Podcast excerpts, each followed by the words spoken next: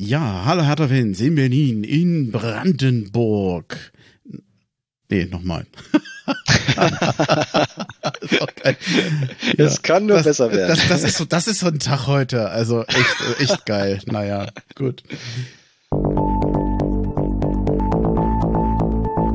Exil-Hertaner.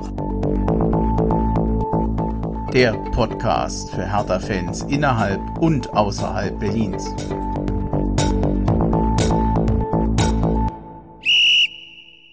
Ja, hallo Hertha-Fans in Berlin, in Brandenburg und weiter weg. Hallo Exil-Hertaner, ich bin Bremchen, ihr hört den Exil-Hertaner Podcast Folge 81 und das ist bisher eine sehr besondere Folge, denn wir versuchen es schon eine ganze Weile heute aufzunehmen. Ich grüße erstmal den Nico. Schön, dass du dabei bist und die Grüße gehen erstmal nach Belgien. Schön, dass das mit dir klappt. Hallo Bremchen, vielen Dank für die Einladung und äh, freue mich, dass wir jetzt äh, loslegen können. Ja, aber wir, wir müssen zuerst den Finn grüßen, der nämlich auch in Belgien ist, auch in Brüssel. Und wir haben einfach technische Probleme gehabt. Wir wollten heute zu dritt aufnehmen. Der Finn war schon mal beim Exilhatana Podcast, das ist etwa zwei Jahre her und auch schon damals in Brüssel und ihr habt euch, ich glaube, wie habt ihr euch kennengelernt? Ihr wart Nachbarn gewesen, ne? Genau, wir waren vorübergehend Nachbarn, jetzt schon wieder nicht mehr, aber ja, seit wir uns kennengelernt haben und auch unsere gemeinsame Härterleidenschaft entdeckt haben, sind wir auch ein paar Mal schon Spiele schauen gewesen und ja, teilen jetzt das Leid von Brüssel aus, was unsere Hertha so verzapft. Sag mal, war denn das Zufall, dass ihr wirklich zwei Berliner und zwei Hertha-Fans Nachbarn sind? Oder ist das irgendwas, ist das so eine Art deutsches Haus oder war das über den Arbeitgeber, dass die da Leute untergebracht haben oder war das wirklich purer Zufall? Das war wirklich purer Zufall. Es ist natürlich äh, ja ein, ein recht großer Komplex, in dem ich noch wohne und er gewohnt hat. Also es gibt hier einige Parteien und Familien, aber es war in dem Sinne wirklich einfach purer Zufall. Okay, witzig. Denn ich kann mich noch erinnern, dass er damals sagte, naja, so andere Hertha-Fans kennt er da vor Ort noch nicht, würde er eigentlich ganz gerne kennenlernen und ich fand mhm. mich damals total für den gefreut, als er dann erzählt hat, ja, ähm, jetzt kenne ich einen, wobei, jetzt, ich weiß nicht, wart ihr denn zusammen mal beim Fußball oder ging das allein schon wegen Corona nicht? Doch, ich, also ich glaube, wir haben sogar nur ein Spiel bislang zusammen gesehen und das könnte sogar das Derby gewesen sein. Aber ich bin mir jetzt gerade gar nicht mehr sicher. Aber das war gerade in einer Phase, wo die Corona-Regeln es dann doch wieder erlaubt haben, in eine Kneipe zu gehen und das Spiel dort zu gucken. Ja, also auf jeden Fall sei ja nochmal ganz, ganz lieb gegrüßt von uns. Das ist Viele echt, Grüße. echt ein Seuchentag heute gewesen, weil er hatte schon erzählt, dass er es schon vorher probiert hat, es hat nicht geklappt. Dann ist er zwischendurch aus der Leitung geflogen. Dann äh, war der Ton nicht konstant, der wurde laut und leise. Also wir haben es heute, wie lange haben wir es probiert? Fast in eine Stunde jetzt. Und mhm. äh, jetzt wird es einfach zu spät. Ich glaube, wir hätten es heute auch nicht mehr hinbekommen dann machen wir das zu zweit. Ist schade, dass er nicht dabei Sehr ist. Gerne. Aber ich sag mal, wir, wir haben das Spiel gesehen, wir haben es vorbereitet, wir ziehen das heute durch. Ja. Du kannst ja mal vielleicht so zum Reinkommen so, so ein bisschen über dich erzählen. Also, wo, wo bist du geboren, wo bist du aufgewachsen und wie, wie bist du Hertha-Fan geworden? Also ich bin Berliner, bin im äh, Südwesten Berlins aufgewachsen, in Steglitz-Lichterfelde und habe dort auch äh, Fußball gespielt, zu Beginn hieß der Verein noch VfB Lichterfelde, mittlerweile ist das Victoria 89, die auch große Ambitionen haben, äh, vielleicht irgendwann in, in, das, in die höheren Fußballligen zu kommen. Ja, wie bin ich Hertha-Fan geworden? Ich glaube, mein Wegerlebnis war äh, ein Spiel noch zu Zweitliga-Zeiten, und zwar 1997 gegen den ersten FC Kaiserslautern, Heimspiel. Ich glaube, es war im Jahr so Mai, April, also hm. schon gen Ende der Saison. 7. April da war es. Das kann ich dir sagen. Das ist nämlich auch mein Oh, okay. ja, es ist also es ist auf jeden Fall ein sehr prägendes Spiel. Ich habe es jetzt noch ganz klar vor Augen, obwohl ich da gerade mal neun Jahre alt war. Ich weiß noch, mein Bruder war in der Phase auch äh, oder ist in der Phase auch, glaube ich, Hertha-Fan geworden, hatte auch eine Dauerkarte und ich habe das Spiel zu Hause, das wurde im Fernsehen übertragen, habe ich mit meinem Vater geguckt und ja, es ging 2 zu 0 aus. Axel Kruse hat das 1 zu 0 geschossen. Ich glaube, danach das 2-0 war ein Eigentor. Ja. Und da ist der Funke über, übergesprungen und ähm, klar, ich meine, in dem Alter vielleicht jetzt noch nicht äh, ganz strukturiert, aber ich war auf, dann bin ich auf jeden Fall Fan geworden. Wir sind auch häufiger dann so äh, mit der Familie ins, äh, also Bruder oder Vater ins, ins Stadion gegangen und dann natürlich äh, die ersten beiden Erstligasaisons waren auch was ganz Besonderes und äh, die Phase hat mich dann so zum Hertha-Fan werden lassen. Hm. Ist es bei dir auch so ein bisschen gewesen, dass es mal Phasen gab, wo man mal mehr und mal weniger zum zum Verein geht. Also ich, bei mir war das auch immer so ein bisschen unterschiedlich. Es gab mal Zeiten, da hatte ich einfach auch andere Sachen im Kopf, da war mir mal anderes wichtiger. Bei mir ist das zum Beispiel stärker geworden, als ich dann wieder aus Berlin weg war. Seitdem ich Exil-Hertaner bin, hatte ich den Eindruck, war Hertha für mich wirklich so, so eine, ja, wieder eine Verbindung zur Heimat und mhm. zu, zu Berlin. Ging dir das auch so oder lege ich dir das jetzt zu sehr in den Mund?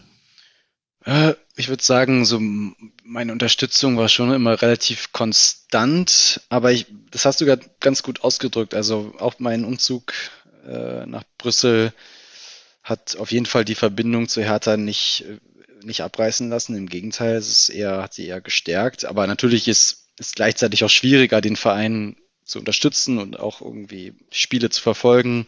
Es gibt natürlich einige, einige Kneipen und Bars, wo man auch Fußball gucken kann, aber Hertha wird da nicht unbedingt immer gezeigt. Also ja, es ist nicht immer einfach, hier in, in Brüssel vor Ort äh, Möglichkeiten zu finden, Hertha zu, äh, zu schauen.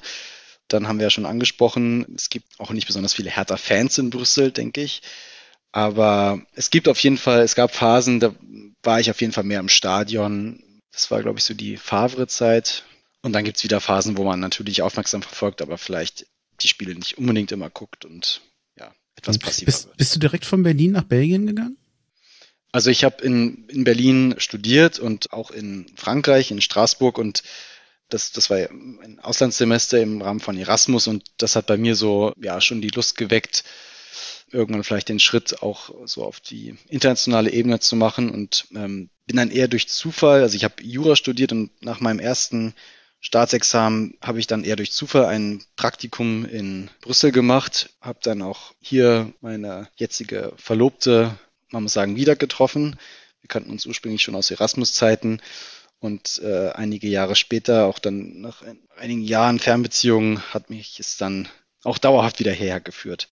Ist es dir denn leicht gefallen, aus Berlin wegzugehen? Also offensichtlich mal durch das Auslandsstudium warst du es ja gewohnt, aber mh, hm, weiß nicht, man hat ja noch Kontakte nach Berlin, äh, hm. Freunde, Familie. Also mir fiel das am Anfang nicht ganz so leicht, aber deine Freundin lebte in Brüssel? Genau, sie lebte schon hier und okay. es war eigentlich auch klar, dass ich erstmal wieder hinterherziehen werde. Ich glaube, am Anfang haben wir uns das noch relativ offen gehalten, ob es dann nach ein paar Jahren Brüssel vielleicht sogar Berlin wird oder was ganz anderes.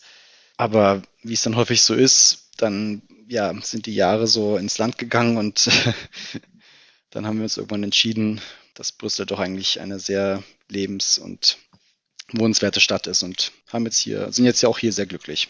Aber ja, also äh, auf jeden Fall, der Weggang fiel mir nicht ganz leicht, aber ich habe zu dem Zeitpunkt eben noch gedacht, dass es vielleicht nicht für immer ist ja, mein, mein vorheriger Job hat mir auch erlaubt, relativ häufig beruflich nach Berlin dann zu reisen. So, da konnte ich dann auch immer Familie und mhm. Freunde treffen. Aber klar, jetzt auch mit durch Corona ist, äh, ist es dann nicht immer so ganz einfach gewesen. Und dann vermisst man natürlich auch Berlin. Ja. Helf mir nochmal auf die Sprünge. Wie lange bist du jetzt in Belgien? Seit 2016, also seit ziemlich oh. genau jetzt bald sechs, oder ja, sechs Jahren. Ja, ist nicht wenig. Ja. Und das Praktikum hatte ich, hatte ich 2013 gemacht und äh, dann hat es mich wieder hergeführt, drei Jahre später. Ich glaube, ich hatte mit Finn damals schon drüber gesprochen. Ich glaube, es gibt manchmal Länder in Europa, die gehen so ein bisschen unter. Ich finde, mhm. irgendwie Belgien gehört dazu. Es klingt vielleicht ein bisschen komisch. Klar, Brüssel kennt man durch die EU, von mir aus, von mir aus auch das Atomium, aber mal ganz ehrlich, wie viele Leute kennst du, die wirklich ihren Urlaub in Belgien verbringen? Also die Leute fahren ins Mittelmeer, in die Türkei oder vielleicht mhm. auch mal in die Niederlande, aber Belgien kenne ich ganz, ganz wenige. Für mich ist eigentlich immer noch Belgien eher ein unbekanntes Land. Äh, ja, man kann rein formal über Flamen und Wallonen sprechen. Ähm, mhm. was, was findest du, was macht das Land aus? Hat es ein anderes Lebensgefühl? Oder bist du zu sehr in der Brüsselblase und kennst eigentlich das restliche Land gar nicht so? Hm. Ja, ist eine gute Frage. Also du sagst, äh, Belgien ist eher unbekannt und auch gerade so was Urlaub angeht, ist es vielleicht auch häufig ein Durchreiseland, um eben nach ja, Frankreich zu kommen oder noch weiter südlich. Ich würde sagen, es ist sicherlich unbekannt, aber auch unterschätzt. Brüssel macht oder Belgien, äh, um es erstmal äh, breitere Ebene anzu, anzusetzen, Belgien ist ein, ein für mich ein tolles Land. Ich habe es natürlich jetzt auch äh, näher kennenlernen dürfen in den letzten Jahren und auch ein bisschen erkunden können. Ein, es ist ein sehr ähm, von einer bewegten Geschichte getroffenes Land, auch ein recht junger Staat, also ich glaube erst 100 oder ja, bald 200 Jahre alt. Es gibt hervorragende Natur hier, man kann wirklich toll wandern gehen, äh, man hat äh, den, die langen Nordseestrände und Brüssel an sich ist klar, du hast die, die Blase erwähnt, es gibt ja auf jeden Fall eine große internationale Szene und äh, ich würde auch nicht, ähm, ich würde auch zugeben müssen, dass, dass wir sicherlich hier auch in einer Blase gewissermaßen uns bewegen und wir, unsere, die meisten unserer Freunde sind aus allen Ländern, aber weniger aus Belgien. Wir haben auch belgische Freunde, aber das ist dann auch eher die Ausnahme. Aber das ist vielleicht auch das, was Brüssel dann wiederum und dann auch gewissermaßen auch Belgien an sich ausmacht. Das ist ein, ein sehr offenes Land, die Belgier sind, sind wirkliche Lebensgenießer, sehr tolerant, sehr willkommen und das gilt eben auch insbesondere für Brüssel, was an und für sich schon ein sehr, eine sehr multikulturelle Stadt ist. Kann man sagen, weltoffen? Auf jeden Fall. Auf jeden mhm. Fall. Ich glaube, nach, nach New York werden hier die meisten Sprachen gesprochen. Es ist auch wirklich so, wenn man hier durch die Straßen geht, man, man hört natürlich viel Französisch, aber auch viele andere Sprachen. Es, ist, es macht auch irgendwie auch immer Spaß, es ist immer was los. Und auch gerade so im Vergleich zu Berlin, es fragen mich auch viele, wie konntest du denn aus Berlin weggehen? Berlin ist doch eine so coole Stadt. Ähm, aber auch gerade in dieser, in dieser Hinsicht nehmen sich vielleicht auch Berlin und Brüssel gar nicht so viel. Also Brüssel ist genau wie Berlin sehr international. Es ist immer was los. Äh, auch ein, also ein bisschen, wenn man so ein bisschen die Stereotype, die für Berlin gelten, bedient, also auch so ein bisschen dysfunktional. Es gibt hier eine tolle Kulturszene, also auch ja, also ich, ich bin sehr, sehr glücklich hier und äh, es gibt sehr viel zu entdecken. Ich kann mhm. allen Zuhörern nur empfehlen, dieses Land nicht zu unterschätzen und das kennenzulernen. Mhm. Äh, ich hatte mir aufgeschrieben, 65 Kilometer Sandküste, 15 Badeorte. Klingt mhm. verlockend. Warst du schon mal da? Ja, auf jeden Fall. Es gibt leider einige ja, Strandorte, die, wo man besser zum Meer hinaus guckt und sich nicht nach hinten umdreht, weil in den 60er Jahren oh, ja. teilweise schreckliche Plattenbauten hingesetzt mhm. wurden. Aber die Strände sind wunderschön. Es gibt auch ganz wirklich ja süße, verlorene kleine Orte wie der Hahn zum Beispiel, wo wir sehr gerne hinfahren. Also auf jeden Fall absolut sehenswert und mhm das Schöne ist auch, und das macht auch Belgien so ein bisschen aus, alles ist sehr schnell erreichbar. Also zum Meer fährt man mit dem Zug oder auch mit dem Auto eineinhalb Stunden, zwei Stunden. Also selbst ein Tagesausflug ist ohne weiteres. Wie viel Einwohner hat denn Brüssel selbst? Puh, oder der Großraum Brüssel? Also der Großraum Brüssel würde ich sagen 1,8 Millionen ungefähr, wenn ich, also mhm. wenn es noch ungefähr stimmt, das, die Zahl habe ich so im Kopf. Ja. Es gibt einen Punkt noch, den würde ich noch ansprechen wollen, weil den habe ich damals mit Finn nicht angesprochen. Mhm. Und ich glaube, ich meine, wir, wir kommen gleich noch mal ein bisschen mehr zu den Fußballthemen, aber den mhm. muss ich noch nennen. Mhm. Dieses Comic-verrückte Land, was oh, ja. Comiczeichner wirklich verehrt. Und ich hatte mal ein paar aufgeschrieben, also was wir überhaupt an Figuren, Tim und Struppi, Marsupolia, Marsup Pilami. Ich wusste, dass ich mhm. mich verspreche. Lucky Luke, Gaston Lagaffe. Ich glaube, das ist dieser, dieser Typ, der immer so faul ist und der immer so ein bisschen. Genau. Äh, die Schlümpfe. Die Schlümpfe. Also, merkt man das vor Ort? Gibt's? Ja. Gibt's ja, auf jeden viel Fall. Comics unterwegs oder Ding, oder wie, wie merkt man das vor Ort?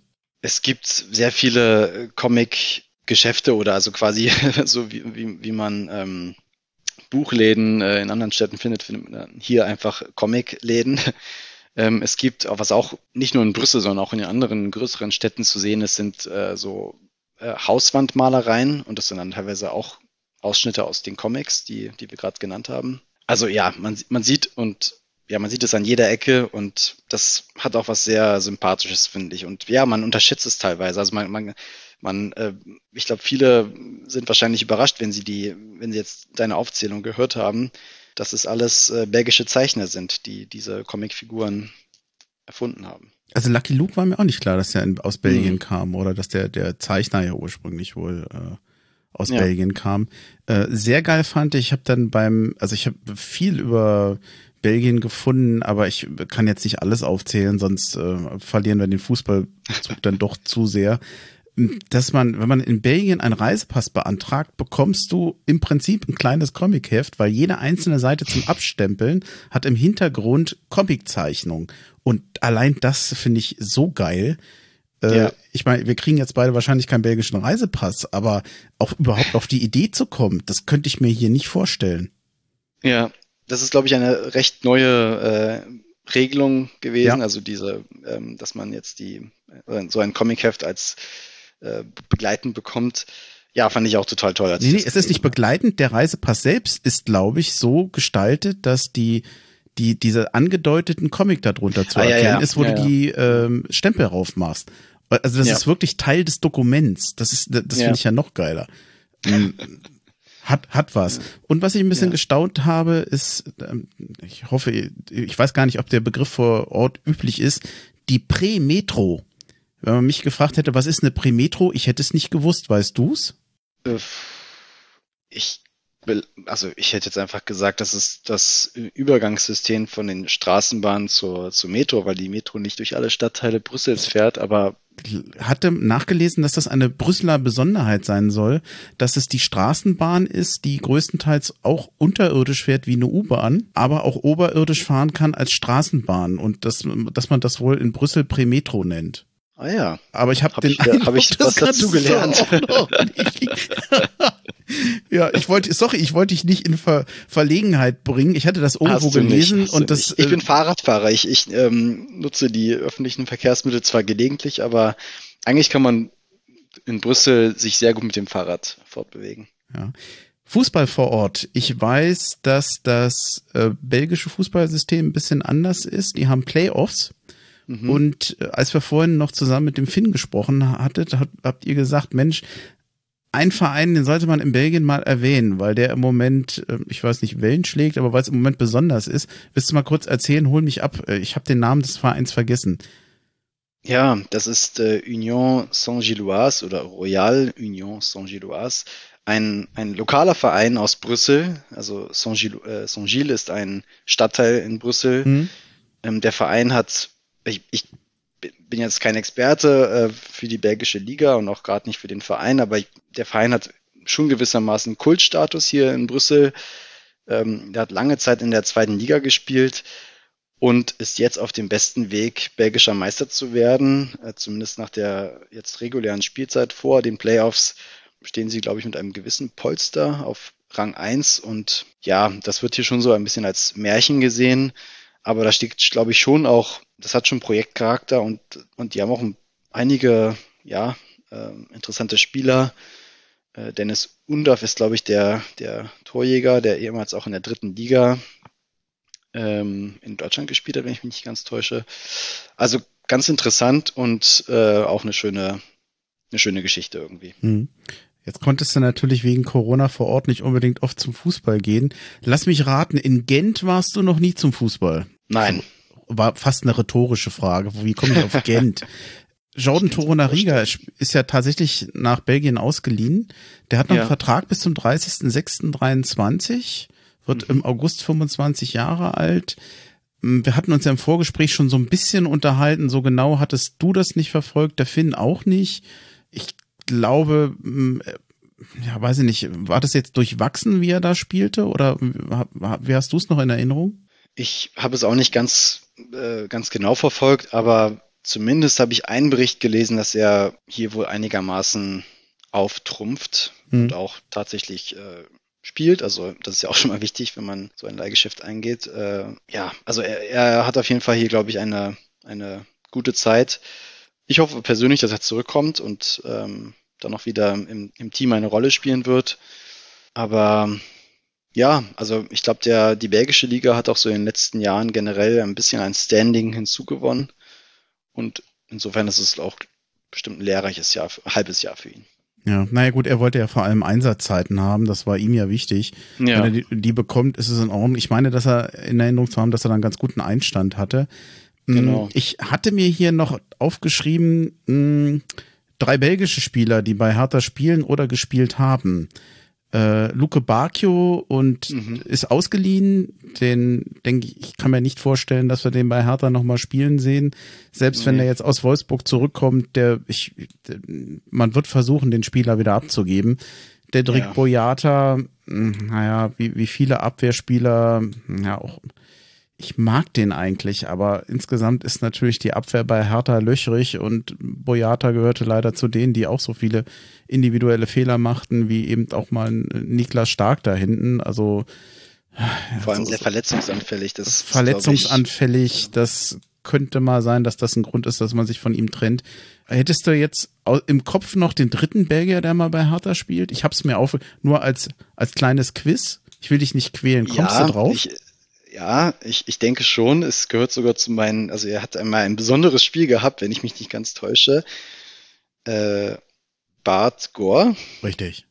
Ja, und äh, das, ja, es gehört, zu, ich, es, ich habe es nicht als mein, mein Lieblingsspiel äh, Herthas ausgewählt, aber er hat mal satte vier Tore gegen den HSV erzielt. Ja, war das mal so ein 6-0 oder 6-1? So. Ja, 6-0, der höchste Sieg seit dem Wiederaufstieg 97. Ja, ich habe den gerne gesehen, den Bart Gore. Also ja, das war, war, war, ein guter Spieler. Ja. Ähm, naja, gut. Auch also Nationalspieler ganz, Belgiens. Ganz so stark waren dann leider seine belgischen Nachfolger nicht mehr. Ich wäre soweit von mir aus mit den, mit den Themen zu Belgien durch. Wir können langsam mal echt zum, zum kompletten Fußball zur Hertha kommen. Es sei denn, dir liegt noch irgendwas auf der Seele, was du unbedingt noch erwähnen möchtest. Nee, nur vielleicht ganz, ganz kurz angesprochen, zwischen den Hertha-Belgien-Bezügen äh, ist mir noch eingefallen, dass auch Jürgen Röber und äh, Bernd Stork hier einige Stationen in Belgien hatten. Also Stork als, als Cheftrainer und Jürgen Röber als Sportdirektor bei dem Club Mouscron. Die waren zeitweise auch beide gleichzeitig bei, bei diesem Club. Also Röber als Sportdirektor und Stork als Cheftrainer. Eine inzwischen nette Anekdote. Ja. Inzwischen sind beide nicht mehr da, ne? Nein, ja. Aber ich glaube, Stork ist wiederum weiterhin in Belgien. Ich weiß gerade nicht genau wo, aber er ist weiterhin hier Trainer. Ja, wobei ich mir durchaus vorstellen kann, ich glaube, der Röber ist auch schon ein bisschen älter. Kann durchaus sein, dass er sich langsam quasi ins, ins Rentenalter zurückzieht, sozusagen. Ja. Oder in die, ja, sozusagen einfach aufhört in den Ruhestand, sagen wir mal so. Ja. Mhm. Gut, dann erst erstmal danke dafür. Äh, mhm, ich denke gerne. immer noch an den Finn und ärgere mich noch, dass es nicht geklappt hat. Es hat überhaupt nichts damit zu tun, dass ich mich nicht freue, dass ich die Folge mit dir machen kann. Aber es ist halt schade. Also, ja, ach total. Mensch, jetzt haben wir das so lange. Äh, aber gut, ich, ich lasse das. Ich will da jetzt nicht drüber meckern. Dann äh, vielleicht lass, schaffen wir es ja hm? nochmal beim anderen Mal zu dritt. Ja, dann ähm, lass uns mal zur nächsten Rubrik kommen und da habe ich noch eine kleine Jingle für. Dann haben wir mhm. das als kleine Überleitung. Der Nachrichtenticker. Was ist seit der letzten Folge passiert? Naja, ein richtiger Nachrichtenticker ist es eigentlich nicht. Ich habe so lange keine Folge mehr aufgenommen. Ich habe mal geguckt. Eine im Januar, eine im Februar, eine im März. Eigentlich habe ich hm. ja so halbwegs einen Zwei-Wochen-Takt eingehalten, aber irgendwie ging's nicht. Dann hatte der Papa Geburtstag, dann ging's von der Arbeit aus nicht. Und dann natürlich das Schlimmste noch, eine harte Männergrippe, die mich für drei, vier Tage erstmal außer Gefecht Oha. genommen hat. Ja, ja, das, äh, ich mach Sachen durch. Ja, Corona war es aber nicht, da war ich ganz froh drüber. Okay. Und äh, auch am Wochenende danach ähm, war eigentlich nicht mehr so schlimm, aber wenn du den Husten nicht wegkriegst, das passt halt nicht zum Podcast. Das ist nicht so schön. Also ich will mir nicht ständig das Gehuste von irgendjemandem anhören.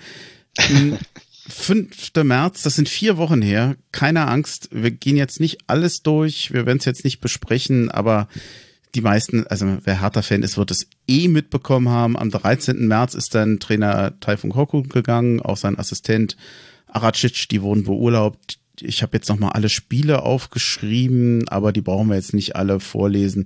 Ich denke mal, klar war, nach dem 2-0 gegen Gladbach ging es mit Korkut nicht weiter. Nachfolger mhm. ist Felix Magath, Felix Magath und ähm, Mark Fotheringham Assistenztrainer, die haben wir ja jetzt auch schon zwei Spieltage gesehen.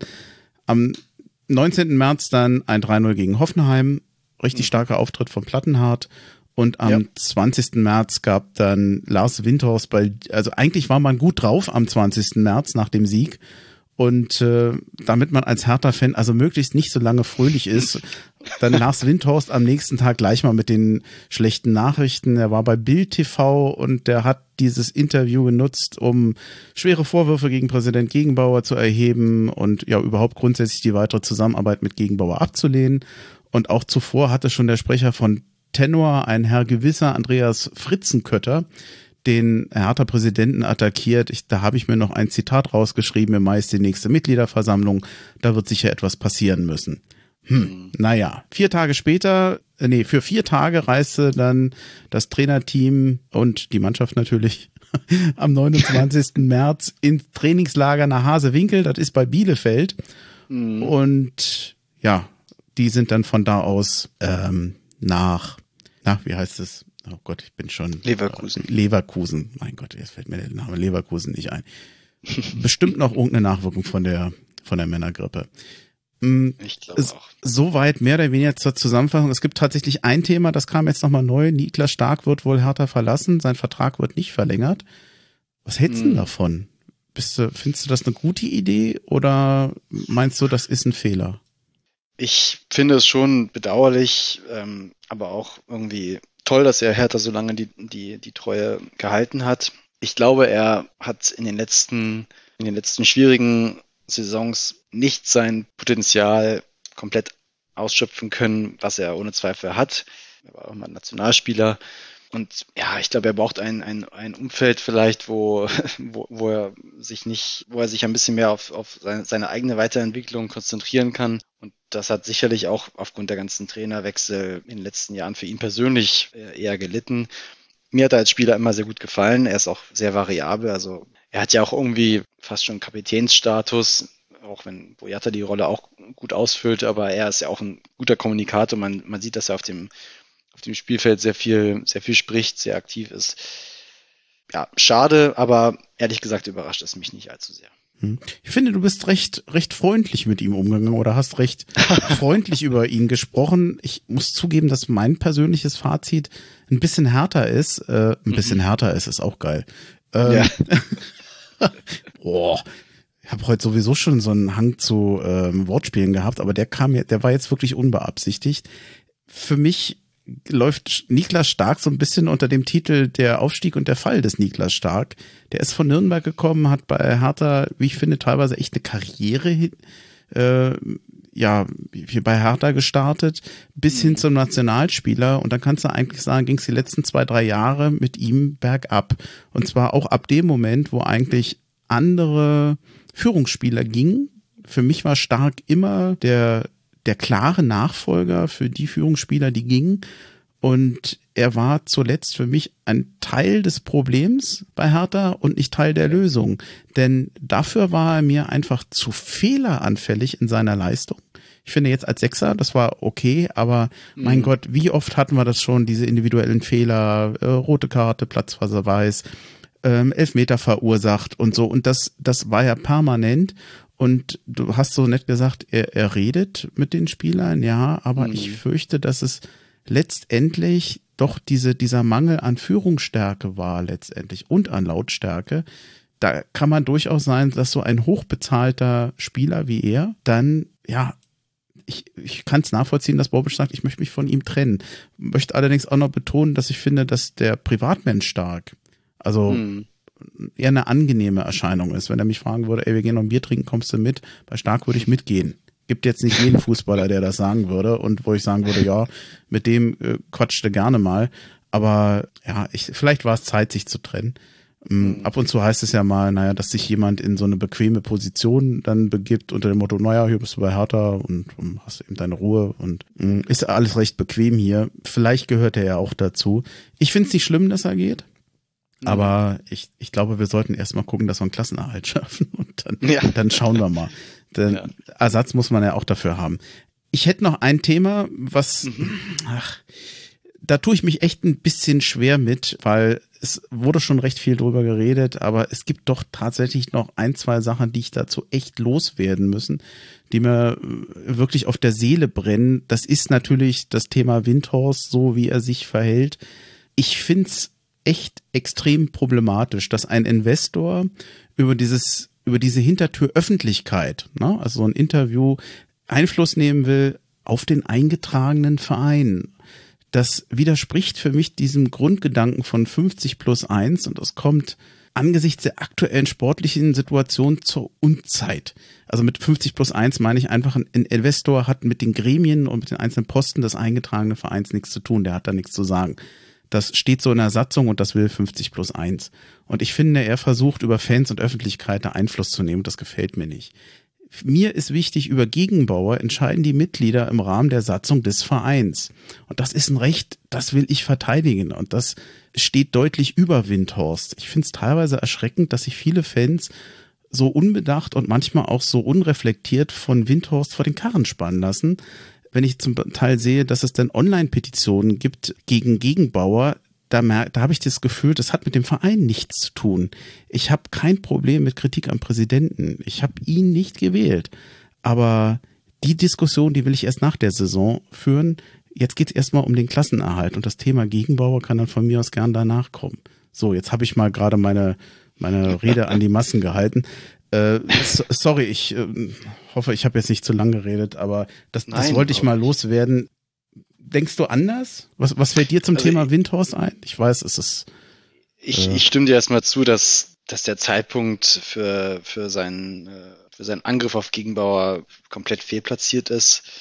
Und ich fand auch, ehrlich gesagt, seine, ja, seine Aussagen relativ substanzlos und vage. Also es ist jetzt irgendwie mir nicht so klar, ob, ob er einfach Veränderungen möchte oder ob es da wirklich konkrete unterschiedliche strategische Ausrichtungsmeinungen äh, gibt zwischen den beiden. Dass er, dass er Gegenbauer irgendwie als Hemmschuh für, für die Weiterentwicklung des Clubs sieht, äh, ist klar, aber also dafür, dass er so ihn so deutlich attackiert, fand ich jetzt sein es wiederum ja wenig unterfüttert. Hm.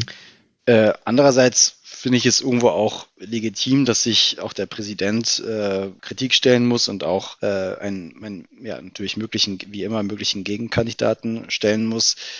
Das hat jetzt ja auch Windhorst zumindest nicht aktiv gefordert, also da hat er sich ja relativ bedeckt ge gehalten. Mir fällt es ehrlich gesagt schwer, diesen, diesen Konflikt zu bewerten. Da, fehl, da fehlen mir, glaube ich, wir uns allen so ein bisschen die, die Innenansichten. Aber ich Fall, muss ja. sagen, rein von der Außensicht finde ich zumindest hat das Präsidium zunächst mit Carsten Schmidt und jetzt zuletzt eben auch mit, mit Bobisch schon zwei Top-Namen, Top-Personen verpflichtet, augenscheinlich auch um etwas zu verändern im Club. Ja, das Dumme ist, das, dass natürlich Carsten Schmidt, der ja jetzt bei den, bei den Profis war, äh, ja nicht mehr da ist. Der ist ja. Nee, klar. Ist ja. Aber auch die Reaktion dann mit, mit mhm. Bobic. Also ich, ich finde, das zeigt ja schon, dass, dass das Präsidium auch die Notwendigkeit sieht, dass der Club sich in eine andere Richtung bewegen muss. Zu Gegenbauer, klar, er ist jetzt schon sehr lange Präsident. Ihm wurde immer so nachgesagt, dass seine Vernetzung der, mit der Berliner Politik und Wirtschaft so exzellent sei.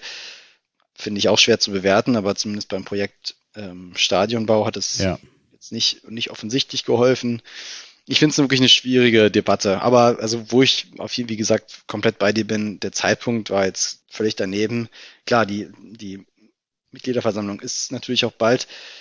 Aber äh, ja, gerade, glaube ich, zählt nur eins und das ist halt, der Klassenhalt. Mir, mir ist halt wichtig, äh, letztendlich ein Präsident wird von den Mitgliedern gewählt und er wird von den Mitgliedern abgewählt und zwar mhm. nach den Vorgaben, die die Satzung vorgibt bin mir schon gar nicht sicher, ob diese Abwahlanträge, die da jetzt teilweise kommen, überhaupt, ähm, ich glaube, sowas muss man fristgerecht einstellen. Da bin ich mir gar nicht sicher, ob das da überhaupt der Fall mm. ist. Aber da wird sich mm. bestimmt irgendwann der Verein noch dazu äußern. Ich habe auch überhaupt gar kein Problem, dass man ein Problem mit Gegenbauer hat, weil ich habe das ja selber. Aber mm. manchmal, mm. ich habe halt den Eindruck, die Leute lassen sich vor den Karren spannen. Mm. Das sollen die Mitglieder selber bestimmen. Das ist völlig in Ordnung. Aber äh, ich möchte mich einfach, ich möchte das nicht für Windhorst tun, ich möchte das für mich als Hertha-Fan und für mich als Mitglied tun. Und dass man ja. Gegenbauer kritisieren kann, du hast eben das Stadionthema genannt, absolut korrekt. Ja. Frage mich allerdings dann auch, das darf man ja auch nicht vergessen, er ist ja wiederholt gewählt worden. Hm. Er ist, es ist noch nicht lange her, dass er gewählt wurde. Da sagen die einen oder anderen, ja, aber knapp, ja, aber er ist gewählt worden. Eine Bundesregierung, die knapp gewählt wurde, regiert auch. Also es ist unerheblich. Entweder sie hat die notwendige Mehrheit oder nicht. Das gilt für einen ja. Präsidenten genauso. Manchmal gibt es dann Leute, die sagen, ja, aber mit dem ist Hertha schon zweimal abgestiegen, wo ich dann denke, ja, vor zehn Jahren. Und da fällt er jetzt auf, dass sich das stört. Also das finde ich manchmal, ich verstehe es manchmal nicht. Naja, ja. wollte ich nicht eigentlich gar nicht so viel zu Gegenbauer sagen? Ist mir nicht so wirklich gelungen, oder? es geht. Ja. Ja, ich, aber ich glaube, jetzt haben wir es doch. Äh, ich ich wollte mich halt aufregen. Ja, das da ist auch mal erlaubt. Ja, dann lass uns zum Spiel kommen gegen Leverkusen und dann kommen wir dann doch mal aufs rein sportliche. Jawohl. Wie war das Spiel von Hertha BSC? Ist eigentlich ein doofer Rubrikname. Jedes Mal, wenn du verlierst, müsstest du sagen, na, das Spiel war doof, weil wir verloren haben. Aber ich, wir können es ja versuchen mal zu differenzieren. Hertha verliert in Leverkusen mit 2-1. Mhm.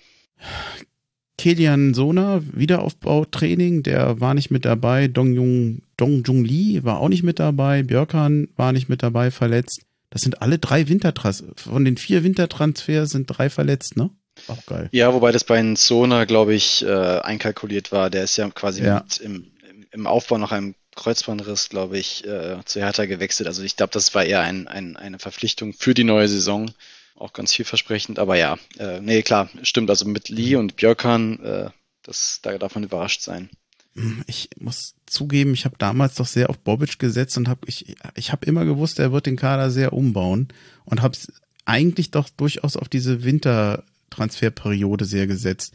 Wenn ich jetzt mhm. mal kurz innehalte, muss man eigentlich sagen, hat Bobic verpasst, sich da wirklich eine, in Wintertransfers wirklich gut zu verstärken.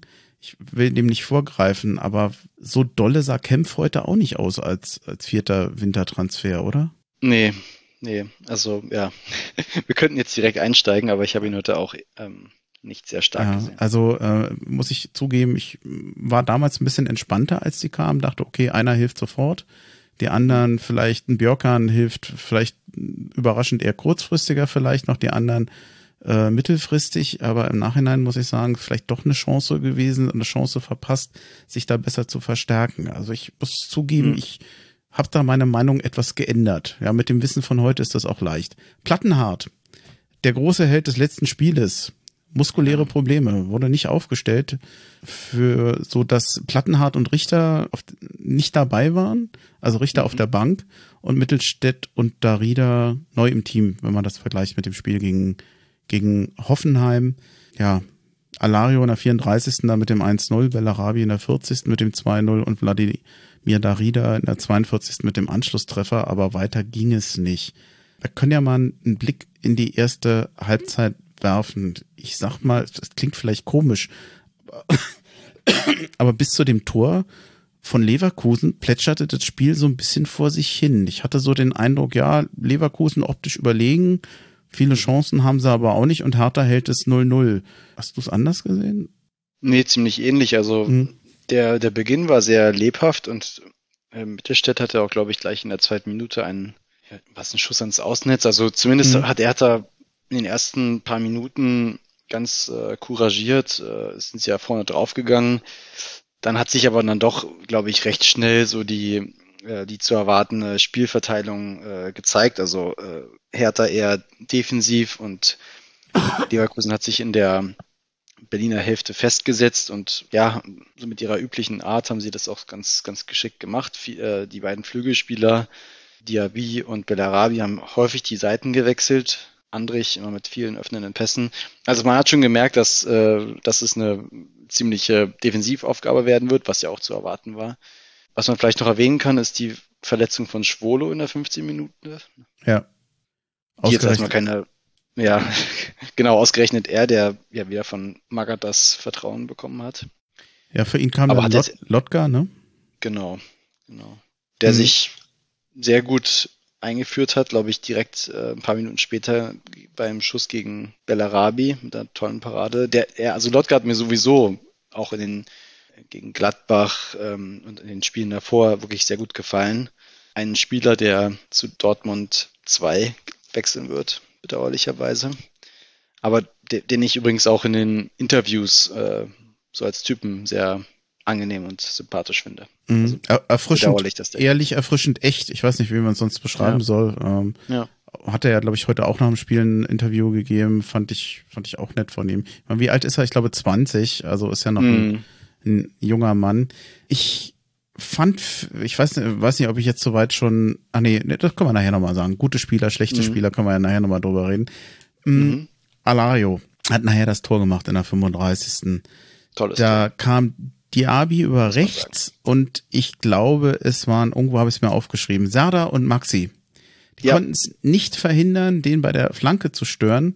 Und der Alario war eigentlich der Mann von Kempf und der hat den eigentlich ziemlich schlecht aussehen lassen. Dreht sich, ich glaube, der war nicht weit weg von der fünf, vom ähm, Torwartraum sozusagen, äh, haut dieses Ding oben links ins Eck. Ich glaube, der, der Lotka hatte da keine Chance, aber nee. Abwehrspieler und die Flanke verhindern, das sah nicht so dolle aus.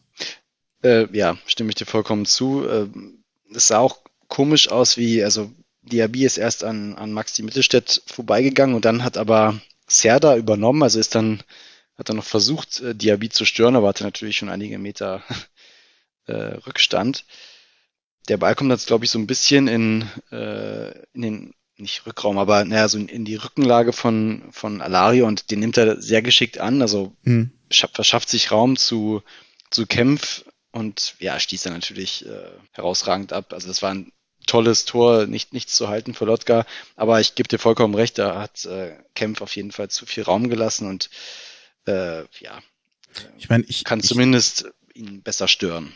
Ich lobe die Leverkusener nicht so gerne, aber wenn es nach schönem Tor geht, also ich war nach dem nach diesem 1-0 echt frustriert, weil ich hoffte, okay, Hertha kann zwar jetzt nach vorne, geht kaum was, so gut wie gar nichts, aber sie halten das 0-0. Und ich meine, das ja. war ja der dritte, gegen den, der gegen den 16. gespielt hast. Du hast schon gesehen, die, die spielerische Qualität bei Leverkusen. Naja, klar, was, was man hat man auch vor diesem Spiel erwartet, dass Hertha die jetzt an die Wand spielt. Das war ja, davon war eh nicht auszugehen.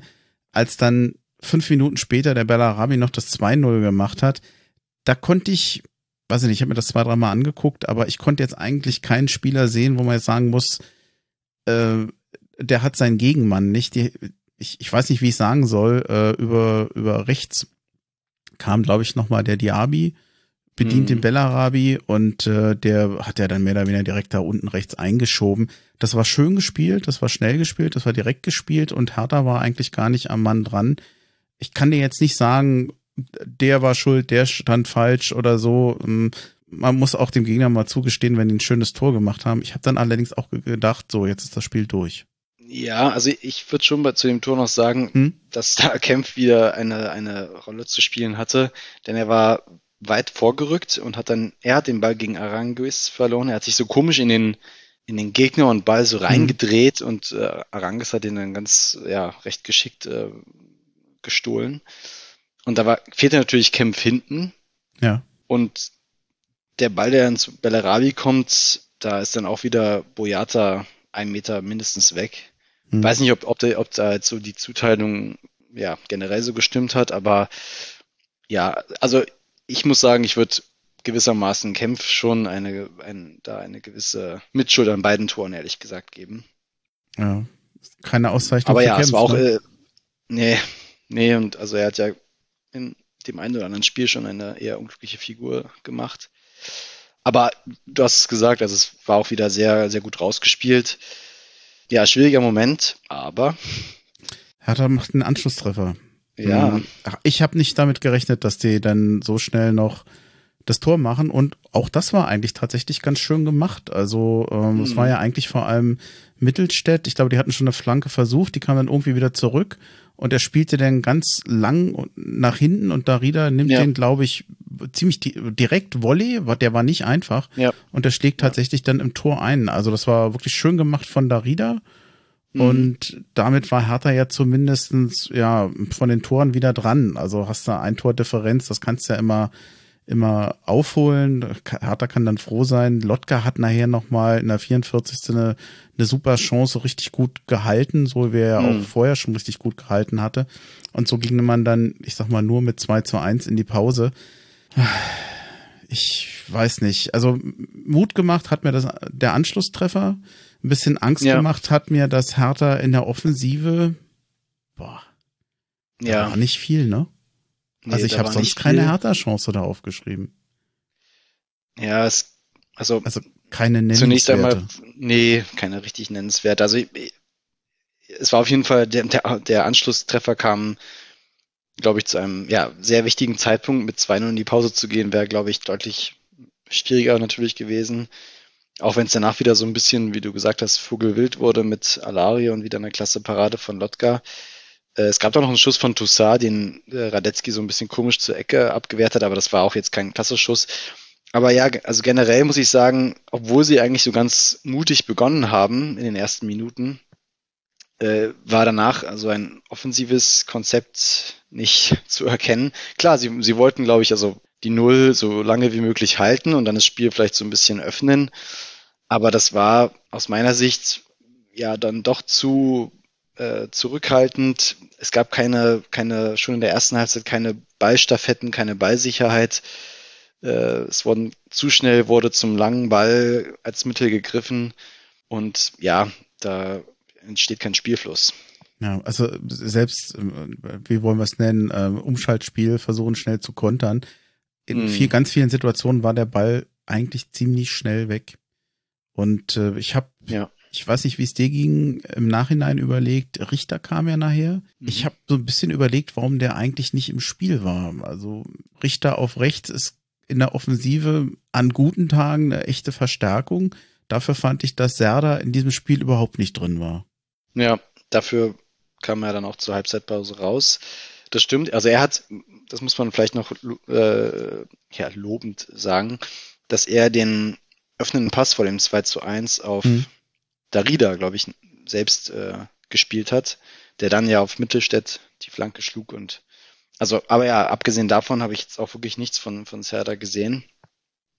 Richter hat vielleicht gegen Hoffenheim wirkte er teilweise so ein bisschen hm, überhastet. Ich weiß nicht, ob es jetzt eine Maßnahme war, den eher laufstarken äh, Darida für, ja, für die ersten, für die erste, als Defensivbauwerk ihn irgendwie zu, zu nutzen.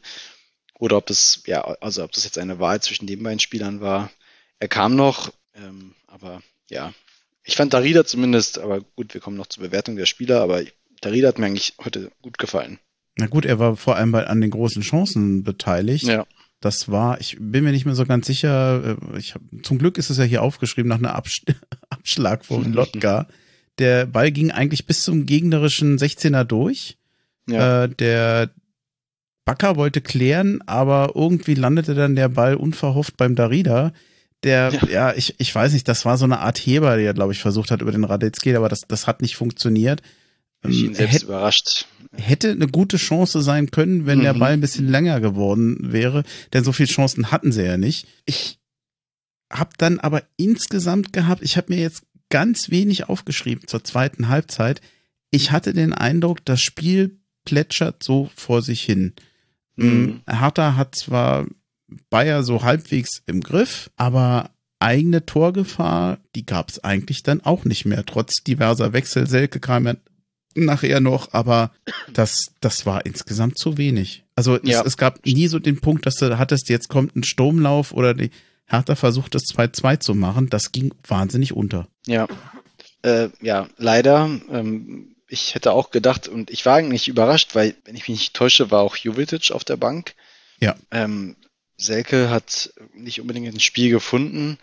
Der große offensive Mut kam nicht mehr auf. Äh, also sie haben weiterhin sehr, finde ich, sehr gut verteidigt, haben wenig zugelassen, wobei man jetzt auch, weil ich jetzt nicht sicher wäre, ob Leverkusen es hat auch einfach ruhiger angehen lassen äh, oder einfach etwas passiver gespielt hat. Die, die beiden Außen der Leverkusener, auch nach der Herausnahme von Bellarabi, waren ja eigentlich aus dem Spiel. Also von Diaby habe ich nichts mehr gesehen. Na gut, er hat, hat in der ersten Halbzeit sein Tagespensum auf jeden Fall abgespult. Ja, aber schade, dass, dass da offensiv nichts aufkam. Und was ich auch, und da denke ich, fehl, hat sich auch bemerkbar gemacht, dass äh, Plattenhardt fehlte, aus den Standards, wo es schon die ein oder andere Situation kam, äh, gab, hat Hertha wenig herausgeholt. Teilweise sogar ähm, durch Missverständnisse überhaupt keine Gefahr erzeugt. Mhm. Das war, fand ich jetzt auch ein, ein wichtiger Aspekt, weil sie viel, aus dem Spiel heraus ging nicht viel, aber dann muss man in solchen Spielen, wo man noch im Spiel ist, vielleicht dann mehr aus den Standards rausholen. Und da.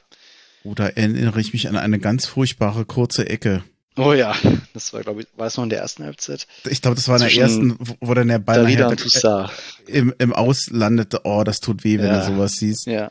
Äh, wer hätte das gedacht, dass ausgerechnet Plattenhardt, den ja alle so abgeschrieben haben, mm. in dem letzten Spiel mit diesen drei langen Flanken im Prinzip, ja, das wettmacht, was Hertha an, an spielerischen Aufbau, an spielerischen Momenten fehlt, eben dann über die Standards zu kommen. Und ich muss leider sagen, unterm Strich, auch wenn, wenn Mittelstädt natürlich das eine Tor vorbereitet hat, da waren auch viele Flanken von ihm dabei, die nicht gut ankamen. Die Darida-Ecken waren nicht so, also er hat tatsächlich gefehlt. Das hat tatsächlich ja. etwas ausgemacht. Also wer hätte das gedacht, dass, dass ich mal sage, dass wir vielleicht mal sagen, unsere Hoffnung ist, dass Platte wieder zurückkommt, oder? Ja.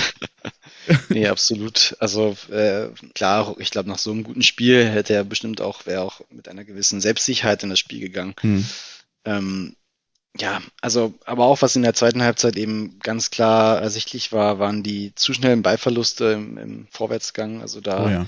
war leider wenig Struktur. Was ich wiederum toll fand, dass ähm, Magath Martin Dinkler gebracht hat für Maxi Mittelstädt. Zeigt auch, dass er trotzdem der, Anführungszeichen, Jugend vertraut. Auch wenn jetzt Winkler, glaube ich, keine große Szene hatte, aber finde ich einen mutigen, guten Schritt. Ja, aber dann war noch so ein bisschen, so um die 80, 88., 90. rum, hat man noch so ein bisschen gespürt, da, da war auch dann Leverkusen auf einmal so, schieden die fast so ein bisschen nervös.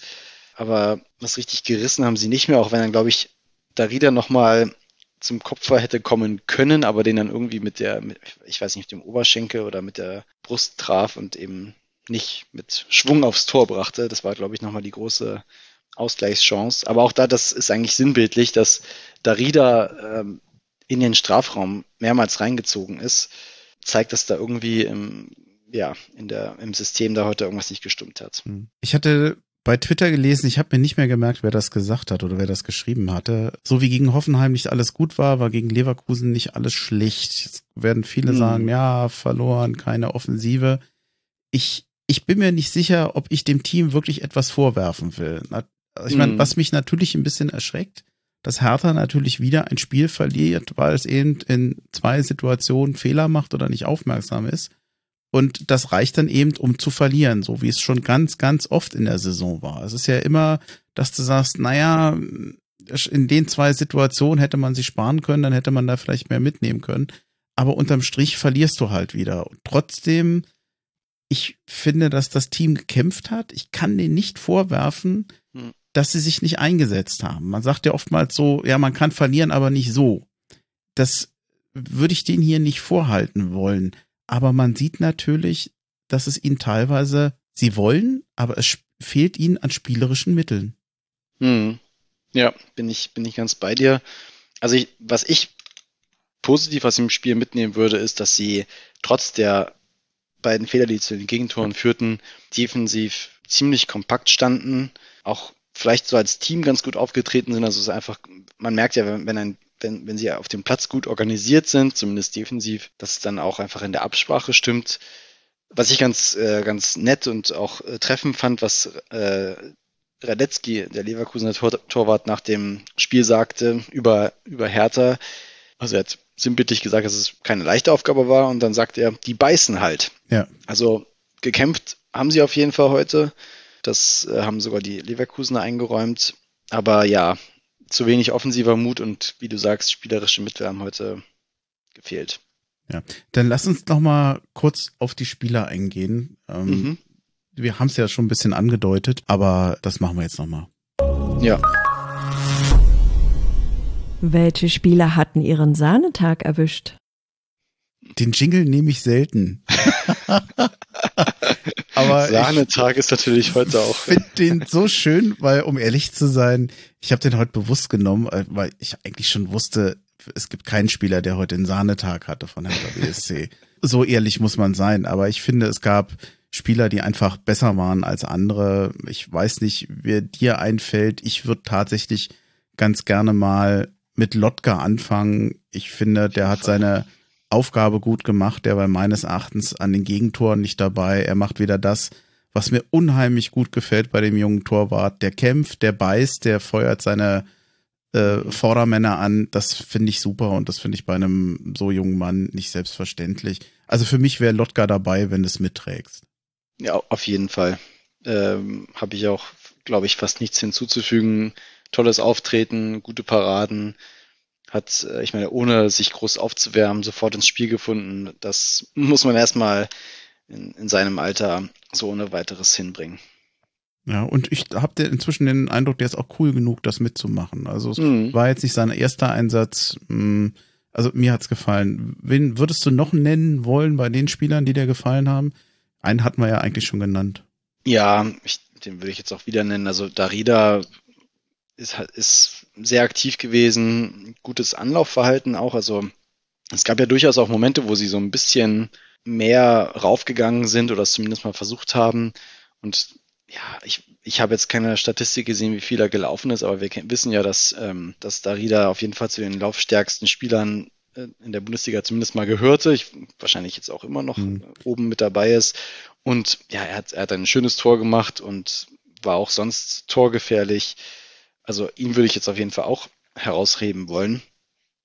Wer mir auch noch, also vielleicht heute nicht besonders gut gefallen hat, aber wo ich zumindest sagen würde, der spielt seit einigen Spielen recht stabil und auch engagiert ist äh, Luca Toussaint, wobei ich von okay. dem eigentlich lange Zeit wirklich oder wahrscheinlich auch immer noch äh, ent ziemlich enttäuscht bin oder ihn sogar als äh, überbewertet einstufen würde. Aber der hat mir zumindest äh, in den letzten Spielen gut gefallen, auch gegen Hoffenheim. Und äh, heute, okay, heute war er vielleicht weniger auffällig, aber stabil. Und das ist, glaube ich, schon auch auf seiner Position ziemlich wichtig. Also ich hätte auch noch einen Spieler genannt, aber ich hätte nicht Tosar genannt, weil ich finde, dass er heute über weite Strecken sehr untergetaucht ist. Mhm. Ähm, mag sein, dass er mannschaftsdienstlich, mannschaftsdienlich, Dienst, mein Gott, mannschaftsdienlich war, aber ja. äh, dann auf sehr unauffällige Art. Also mir ist er nicht aufgefallen, für mich ist er ein bisschen untergetaucht. Ähm, er hat sich, ich kann mich jetzt nicht erinnern, dass er dann besonders irgendwelche Böcke geschossen hat. Auch Pekarik sicherlich eher so ordentlich auf geringem Niveau. Aber ich hätte schon noch ganz gerne Askasiba genannt, der für mich teilweise Kopfballduelle ge gewonnen hat, wo ich denke, wie macht er das? Hat der Sprungfedern äh, in den Beinen gegen Spieler, die ich glaube, dass äh, im Kopf größer sind. Giftig nach wie vor, also das, das mag ich. Für mich ist mhm. Askasiba wirklich eine, eine Säule geworden bei Hertha BSC als Sechser. Das gefällt mir unheimlich gut. Toussaint mit einem vielleicht sogar mit dem besten Hertha-Spiel gegen Hoffenheim. Heute fand ich ihn nicht so dolle, aber ähm, ich, ich glaube, wir sind jetzt nicht unendlich weit auseinander. Nee. Ähm, Bei Askasiba hm. äh, finde ich es auch beachtlich, dass, ich meine, jetzt hatten wir schon die Saison einige Trainer äh, und auch schon die Saison davor. Er spielt eigentlich fast immer. Und das äh, will schon was heißen. Also er und hm. ja, auch zu Recht. Also er ist ein giftiger Spieler, der aber auch Passspiel, glaube ich, gerecht sicher ist. Ähm. Nee, kann, kann ich gar nicht gut mitgehen. Auch, wobei vielleicht, also er hat jetzt natürlich nicht so lange gespielt, aber ich finde, dass Gechter in der Zeit, wo er auf dem Platz war, sehr souverän war. Mhm. Mhm. Das, auch gegen Diaby, genau. Ja, ist, ja. der hat den ein paar Mal ganz schön abgekocht. Jetzt ist Diaby hatte wahrscheinlich in der zweiten Halbzeit sowieso keine Lust mehr. Von dem war nicht mehr so viel zu sehen, aber musste er auch erstmal kriegen. Musste er auch erstmal hinkriegen. Ich glaube, ich glaube, Gechter ist ja auch erst 18, wenn ich das richtig in Erinnerung habe. Ja. Dann, wie sieht's denn aus mit den Spielern, wo man sagen muss, das war nix. Serda hatten wir schon. Mhm. Kempf. Ja, also was mir bei Kempf immer wieder gefällt, weil das bei Hertha sonst kaum jemand macht, sind äh, so Seitenverlagerungen, also mhm. lange, lange Bälle. Das spielt er wirklich sehr gut und auch wirklich sehr genau. Und das muss eigentlich bei Hertha viel mehr passieren. Also das ist ja auch so ein, so ein Grundproblem, dass die, die Außenspieler dass es viel zu lange immer dauert bei Hertha, die frei zu spielen. Mhm. Was auch, auch, ja, zum Beispiel für auch die, auch den schnellen Klünter, wenn der mal spielen würde, oder ja, auch für Platten hat. Da wird die, die, die Station, da werden zwei Stationen mindestens immer eingebaut und bis dahin kann der Gegner mal mit äh, verrücken und dann ist der Raum wieder zu. Und das macht er schon mit so den Diagonalbällen ziemlich gut. Aber ja, war mal wieder entscheidend an, an zwei Toren zumindest beteiligt, äh, also Gegentoren und ja, kein guter Tag für ihn, würde ich sagen. Wenn du jetzt so eine Art Fazit ziehen würdest, so ganz, ganz simpel gesagt, äh, mit Blick auf die Statistik, auf das Spiel, War das eine verdiente Niederlage für Hertha BSC? Verdient auf jeden Fall, einfach weil sie offensiv zu wenig gewagt haben. Aber auch weil du die Statistik ansprichst, also sie sind mal wieder zehn Kilometer mehr gelaufen als der Gegner. Auch die Zweikampfquote jetzt hm. nicht, nicht ganz so weit, also recht ausgeglichen. Ich finde, sie haben sich trotzdem gut präsentiert und ehrlich gesagt, natürlich bin ich äh, enttäuscht oder nicht, nicht gerade froh, aber ich bin jetzt aber auch nicht irgendwie weniger optimistisch, was die, diese Rettungsaktion jetzt mit Untermagert angeht. Also ich, ich habe weiterhin äh, einen guten Glauben, dass es klappen kann. Bei Leverkusen ist ein Champions League Aspirant äh, auf dem besten Weg, äh, sich direkt zu qualifizieren. Und äh, das muss man auch in der Hinsicht einordnen. Also sie haben sich heute defensiv sehr stabil präsentiert, ähm, haben es teuer verkauft, sagt man auch. Ne? Teuer ne? verkauft ist ein ist eine gute Ausdruck. Ja, also haben sich wirklich ja gut präsentiert, aber einfach an ein paar bestimmten Stellen einfach dann doch zu limitiert heute und vielleicht auch nicht mutig genug. Ich bin mir ganz unsicher. Ich habe tatsächlich die Laufleistung hier aufgeschrieben, wenn das wirklich gut zehn Kilometer waren. Ich hoffe, ich habe mich nicht vertippt. Das gucke ich danach nochmal nach. Nicht, dass ich uns hier irgendwelchen Schwachsinn aufgeschrieben habe. Man muss allerdings auch eben sagen, naja, äh, andere Statistiken, die waren dann nicht so gut für Hertha. Ja, das stimmt. Aber also, sie, also sie sind die Saison generell häufig, glaube ich, mehr als der Gegner gelaufen, äh, haben das aber nicht immer in Punkte ummünzen können. Mhm. Hertha mit 26 Punkten auf dem 17. Platz, das ist ein Abstiegsplatz. Mhm. Oh, das, äh, naja, also es bleibt kritisch, ob nun mit oder ohne Magath. Äh, wir haben jetzt noch sechs Spiele und wenn du jetzt hm, nichts mehr zum Spiel direkt hast, könnten wir langsam zum Ausblick kommen. Gibt es zum Spiel selbst noch was, wo du sagst, das willst du noch loswerden? Nee, ich glaube, es ist alles gesagt. Okay. Was kommt in den nächsten Wochen auf uns zu? Der Ausblick. Ich glaube, die Notiz, die hatte ich vorhin noch gemacht, die kennst du noch gar nicht. Ich hatte geschrieben April der Wahrheit.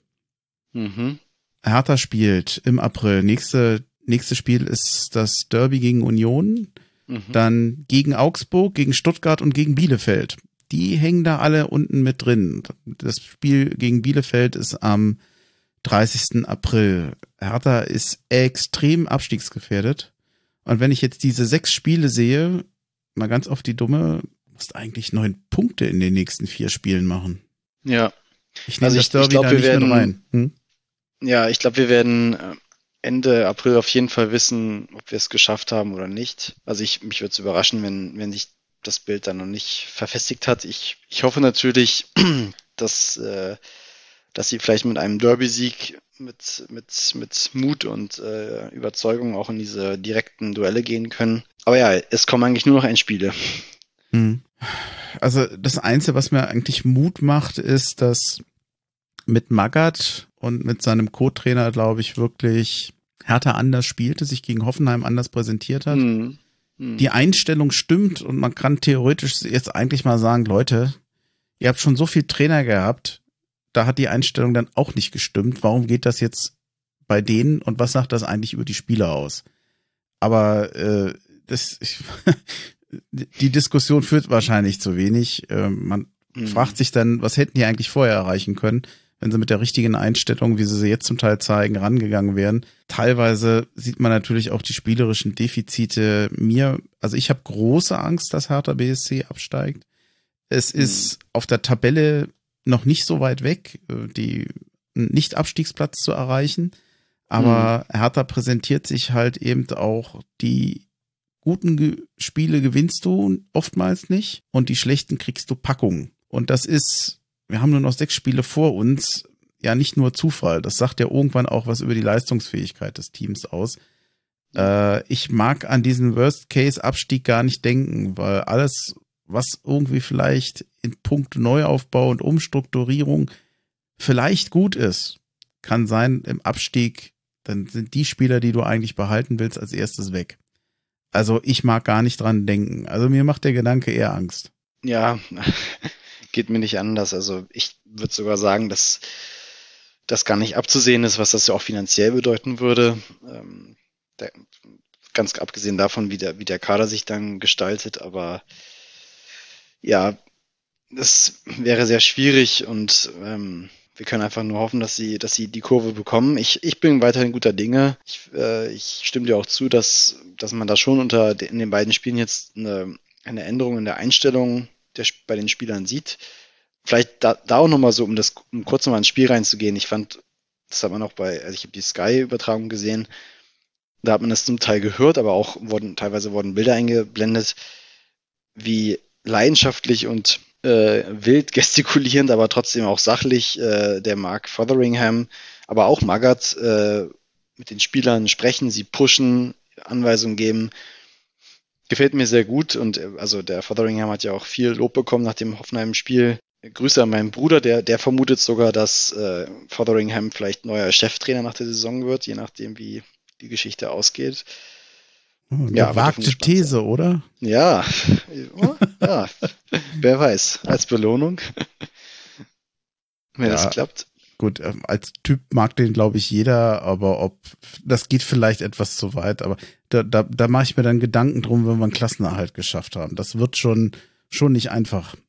Allein das schon zu erreichen, dann, dann mache ich mir Gedanken um alles weitere. Ich glaube, wir haben es thematisch. Ne? Meine Notizzettel ist mehr oder weniger durch.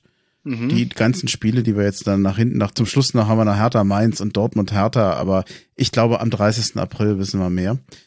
Ja. Wir sind, wir sind am Ende an diesem Tag. Schon. Der irgendwie anders gelaufen ist, als wir uns das vorgestellt haben. Also, ach ja. Äh. Aber trotzdem war es sehr schön. Äh, hat mich sehr gefreut, hier mitzumachen. Ja, äh, ja, und mich erst. Äh, ich find's immer noch schade mit Finn. Also äh, Entschuldigung, ja. dass ich das jetzt zum dritten Mal sage, aber jetzt haben wir es halt so lange vorbereitet und so. Ja, ich bin, ja, kannst, kannst du mal sagen, ich trau mich, trau mich ja manchmal immer gar nicht äh, bei denen, mit denen ich dann die Folge vorbereite, wirklich immer diesen Techniktest durchzuziehen. Also das weiß nicht, wie oft ich das hier schon oder ob ich das mal erzählt habe. Dadurch dass es dann oftmals so ist, dass viele ja selten oder bisher noch gar nicht einen Podcast gemacht haben, ist mein Erfahrungswert gewesen, äh, lass es uns vorher nochmal testen. Und zwar mhm. so, wie wir nachher aufnehmen. Weil dann klappt irgendwie doch was nicht. Und dann kann man das vorher noch bereinigen, denn an dem Tag, wo es dann passiert, hat man manchmal nicht mehr die Zeit dazu oder das klappt nicht. Und äh, heute haben wir jetzt echt mal büßen müssen, dass wir das nicht nochmal konsequenter gemacht haben. Aber äh, ja, gut, passiert. Wir werden es nachholen. Und Absolut. wir werden, wir werden gucken, dass Finn sich endlich mal ordentliche Headsets besorgt.